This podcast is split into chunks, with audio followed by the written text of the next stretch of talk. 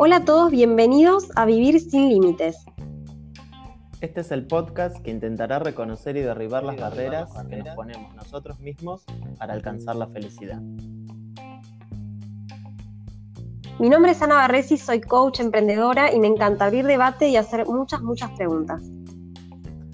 Mi nombre es Juanpa Martínez, soy coach, comunicador y estoy siempre listo para ordenar conceptos y organizar ideas. Les damos la bienvenida al episodio número 2 al que vamos a llamar Vivir sin miedo.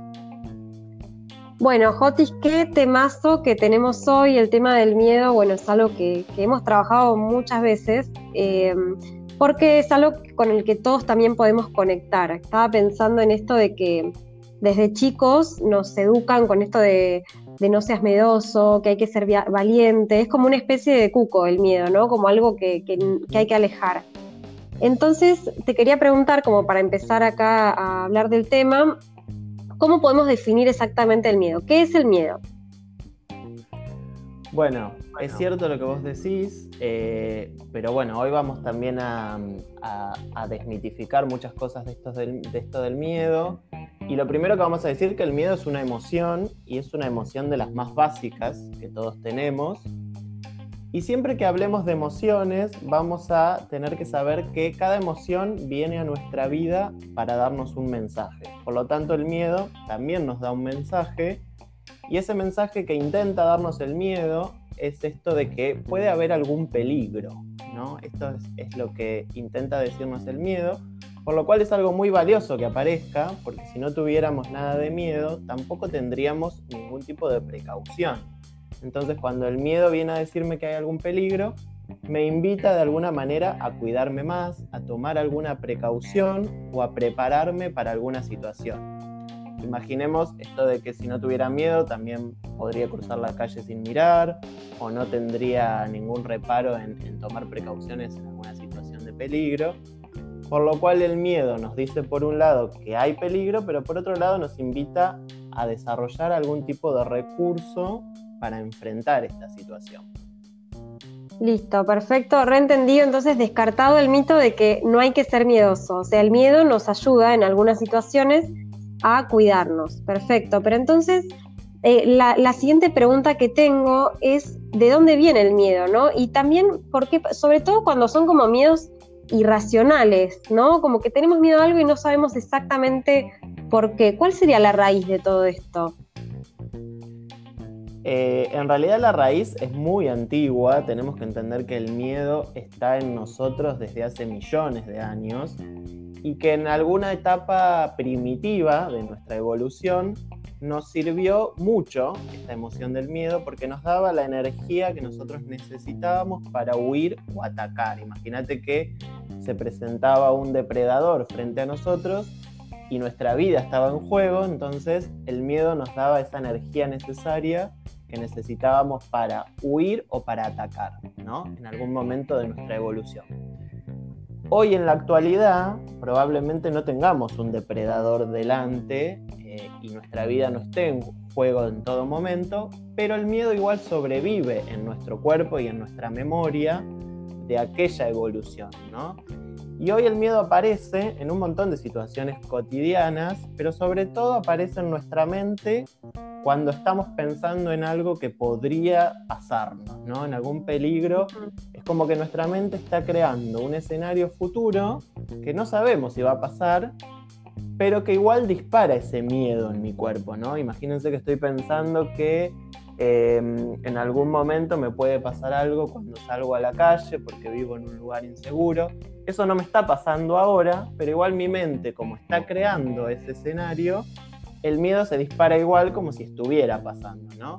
Entonces lo primero que tenemos que, empezar a distinguir es esto, ¿no? Cuando mi mente está creando escenarios de peligro que no estoy viviendo, pero que igual el miedo está en el cuerpo alertándome y preparándome como para huir o para atacar.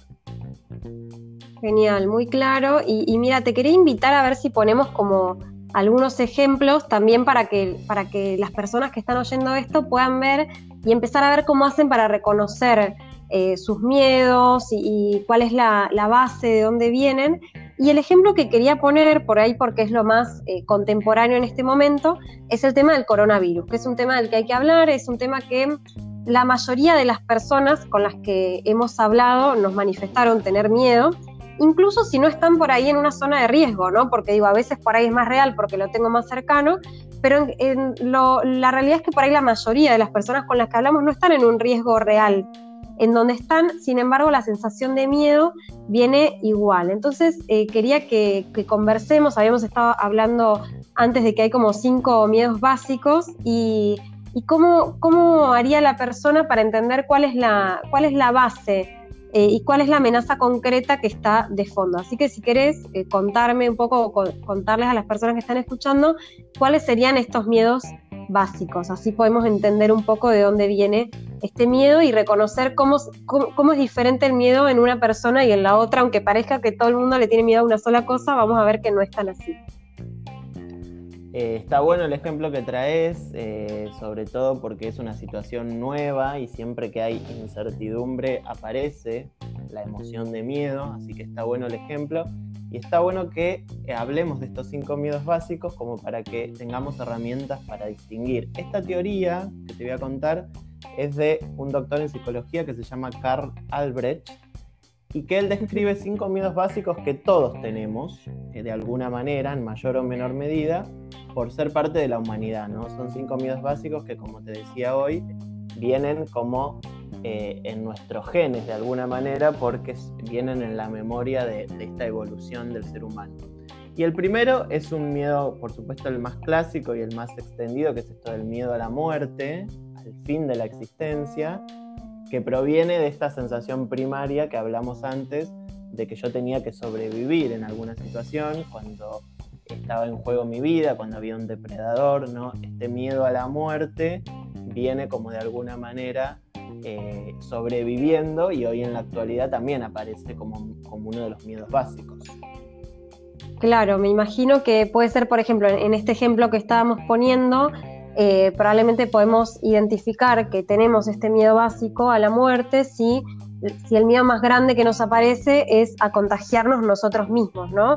y, creo que, se puede ver manifestado quizás en las personas que eh, toman quizás extremas medidas de seguridad, que obviamente hay que tomar medidas, por supuesto, eh, para cuidarnos, pero por ahí hay personas en, que en las que se manifiesta un, un, extremo en este cuidado, hasta te diría exagerado, y creo que lo que puede estar de fondo entonces en estos casos puede ser este miedo básico primero, que es el del fin de la existencia, como qué pasa si, si me agarra a mí, quizás incluso con personas que no son pacientes de riesgo, que no, que no tienen un riesgo tan real, eh, pero que eh, sienten cercano esto de, bueno, qué, qué pasa si, si, me pasa a mí y se termina mi vida, ¿no?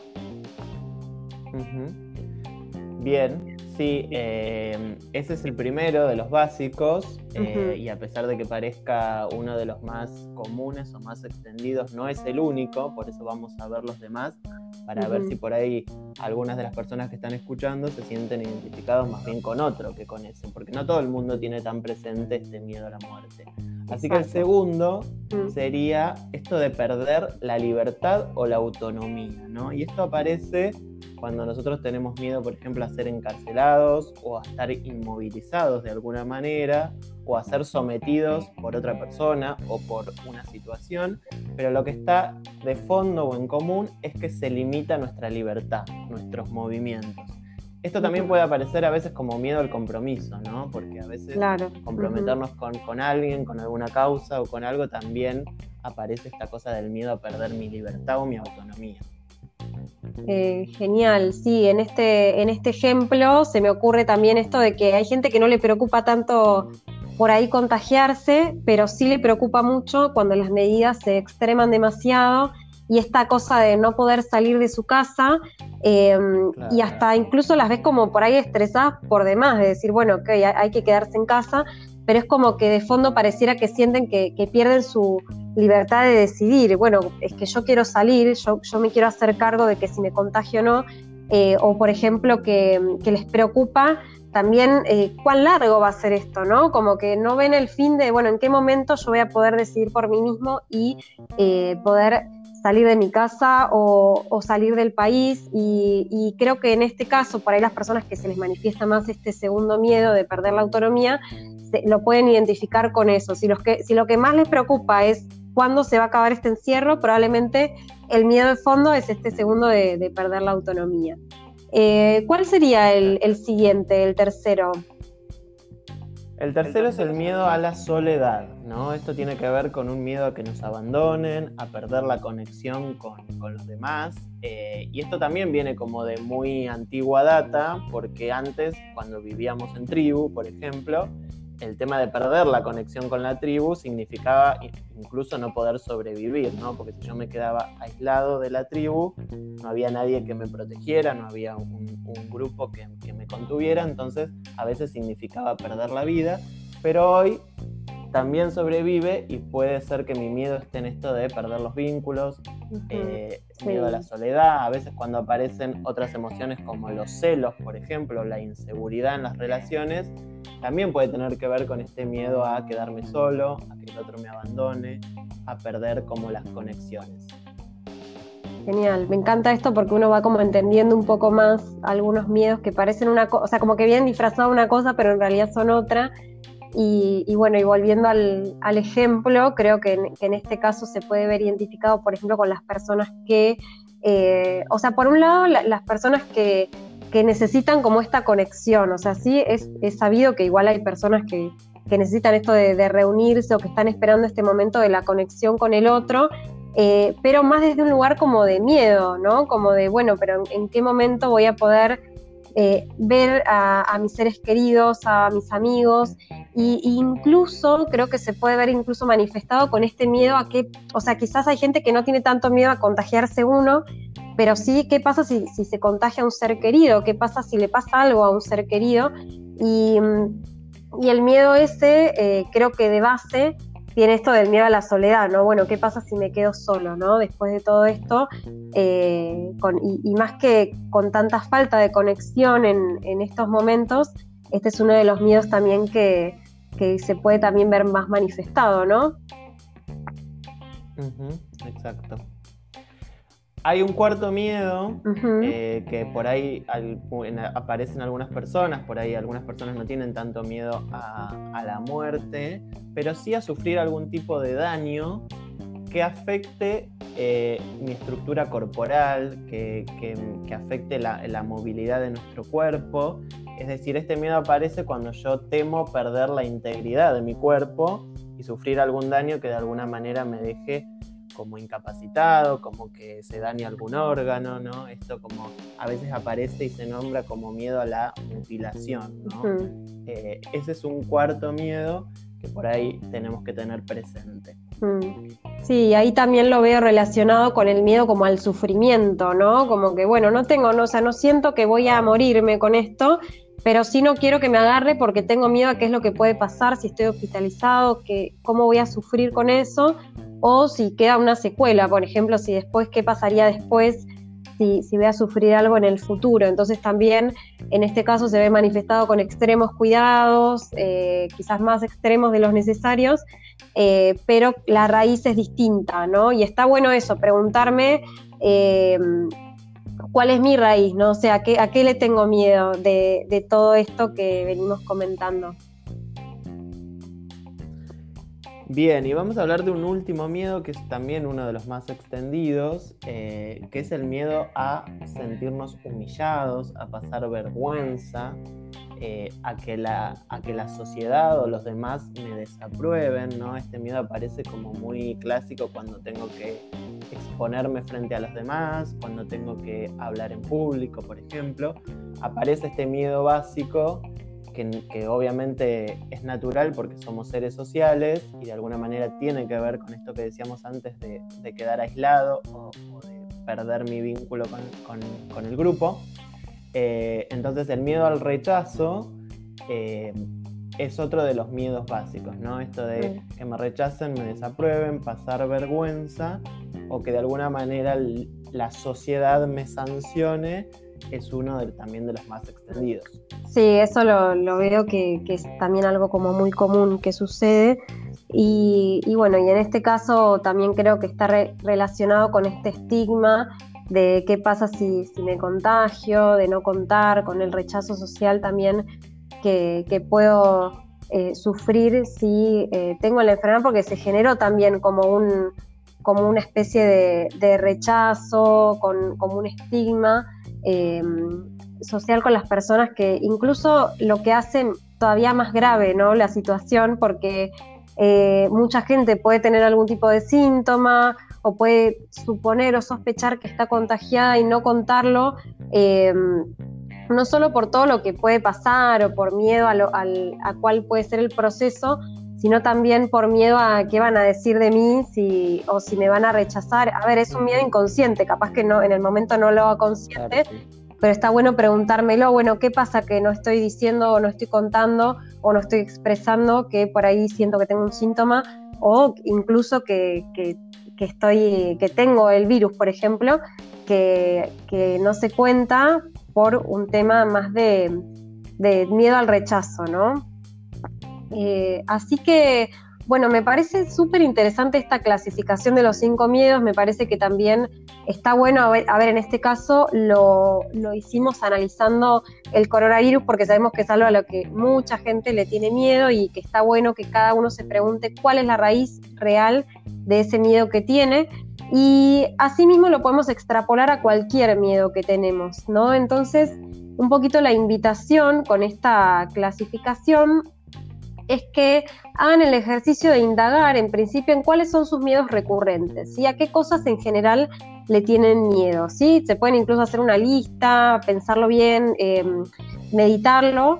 Y, el siguiente paso sería preguntarme con qué miedo básico se relaciona de estos cinco que eh, enumeramos, cuál sienten que está de fondo, ¿no? Entender exactamente cuál es la raíz, porque nunca es eh, en general nunca es, a le tengo miedo a las arañas, a la oscuridad, o sea, en general todos esos miedos que son súper populares tienen de fondo alguno de estos cinco que enumeramos recién. Entonces está bueno que cada uno se pregunte cuál siente que es el miedo de raíz y bueno, después de eso, una vez que conozco mi miedo de raíz, puedo recién ahí empezar a trabajarlo, ¿no? Probablemente cuando tengo un miedo de raíz es porque viene de una experiencia previa, ¿no? Entonces ahí me puedo empezar a preguntar cuándo antes sentí este miedo, en, qué otra situación, cuándo se disparó, cuál fue la raíz, porque una vez que yo entiendo cuál fue la raíz de este miedo, cuál fue el primer hecho en la vida que me, que me disparó este miedo y que después se fue haciendo más grande, recién cuando lo reconozco y lo hago consciente es que puedo empezar a sanarlo, ¿no? Entonces creo que esta clasificación que, nos trajiste J hoy está buenísima porque nos ayuda mucho en ese proceso. Así que eh, ¿Qué conclusiones nos podés dar, Juanpa, entonces, para poder lidiar con este miedo? Ya sabemos que eh, es bueno tener miedo, pero también sabemos que lo tenemos que gestionar. Entonces, ¿qué consejos nos podés dar para, para llevarnos mejor con el miedo? Bueno, primero que nada, eh, reconocerlo, esto que decíamos al principio, darle lugar al miedo porque no es algo malo, sino que es algo que cumple una función en nuestra vida. Entonces, cuanto menos lo escondamos y, cuanto mayor seamos capaces de asumir que tenemos miedo, nos vamos a ser más conscientes y vamos a, utilizarlo a nuestro favor, ¿no? Acordemos que el miedo viene a decirme que me prepare, que, me, que tome precaución en alguna situación, que me cuide, situación que pusimos de ejemplo. Entonces, asumir que tenemos miedo también es una parte del proceso de, saber qué hacer con ese miedo, ¿no? Em, y además recordar que todos tenemos miedo porque es una emoción básica, entonces no está mal tener miedo.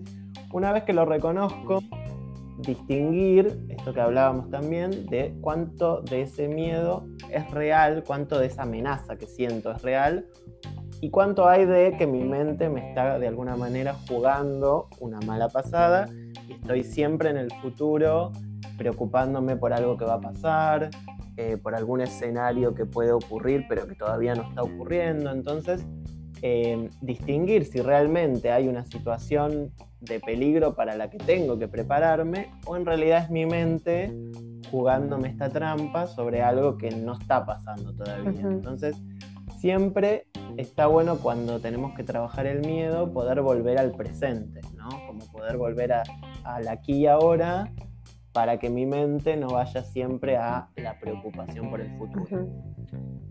Y por último, te diría que eh, prestar atención a esto de desarrollar mis recursos. Habíamos dicho que el miedo nos ayuda a prepararnos, nos ayuda a desarrollar recursos en alguna situación que, que considero amenazante.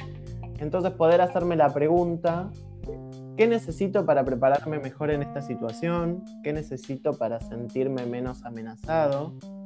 ¿Qué herramientas, qué recursos puedo empezar a, desarrollar, si necesito pedir ayuda, si necesito más información, si necesito prepararme, entrenarme en algún tipo de competencia, ¿no? Como poder preguntarme qué me dejaría más tranquilo o de qué manera me sentiría más preparado para afrontar determinada situación, ¿no? Y entonces poder también desarrollar esos recursos y que el miedo me sirva para mostrarme en lo que tengo que prepararme mejor, ¿no es cierto? Sí, genial eso, me parece que eso está bueno porque en la medida que empiezo a armarme de más recursos, también empiezo como a, fortalecer mi seguridad para poder dar el siguiente paso. Igual hay algo con esto que hay que tener como muy en cuenta y es que no podemos controlar todo igual, ¿no? Como que nuestra invitación es a que, bueno, busquen recursos, que se sientan más seguros, pero también siempre tener en cuenta de que hay una parte, hay un factor que no vamos a poder controlar siempre. Y si espero tener tipo toda la seguridad de que todo va a salir bien, probablemente nunca avance y me quede estancado, porque es casi imposible eh, tener la seguridad de que todo va a salir bien o bajo mis expectativas. Entonces, también la invitación es a no dejar de hacer eh, por miedo, que siempre va a haber una cuotita ahí de riesgo y hay que poder relacionarme también con ese riesgo y con esa incertidumbre porque también hay que vivir y hay que hacer cosas. Y con esto de no dejar de hacer por miedo, eh, también les quería traer una, metáfora que es esto de que el miedo, es, hay que imaginarse como que vamos en un auto y el miedo va a ir con nosotros, ¿no? no él nos acompaña porque, porque él tiene que estar ahí. Es, mentira que podemos vivir sin el miedo, ¿no? Que, el miedo va a estar ahí está bueno, ya lo dijimos. Ahora, si va en el auto con nosotros, tenemos que asegurarnos de que el conductor del auto vamos a ser nosotros. Y el miedo va a ser un acompañante que va en el asiento de atrás, que me va a decir, por ejemplo, cuando, eh, mira, está por pasar un camión, tenés cuidado, mira que hay un semáforo en rojo, tenés que frenar. Nos va a avisar de esas pequeñas cosas que él va viendo para, eh, para que tomemos precaución pero no va a llevar nunca el volante. Las decisiones las vamos a tomar nosotros, lo vamos a tomar como un buen mensajero que nos acompaña. En el momento en que yo dejo que el miedo tome el volante, ahí es donde voy para cualquier lado, donde me estanco, donde probablemente también me paralizo. Así que eh, un poco eh, esta, esta, metáfora como para cerrar y para incluir un poco todo lo que vinimos hablando. Les queremos agradecer a todos por habernos acompañado hasta acá. Esto fue todo por el día de hoy en el episodio de Vivir sin Miedo para el podcast de Vivir sin Límites. Y si les gustó y lo disfrutaron tanto como nosotros, los invitamos a compartirlo con alguien que también necesite vivir sin miedo. Así que los invitamos también a, esparcir este, este conocimiento con otras personas. Gracias por acompañarnos y si quieren saber más de nuestro trabajo y seguir en contacto con nosotros, nos pueden encontrar en las redes sociales. Mi nombre es Ana Barres y me encuentran en Instagram como almasinquietas.ok. Mi nombre es Juanpa Martínez y me encuentran en Instagram como arroba Juanpa Martínez-coaching. Y nos vemos en el próximo episodio de Vivir sin...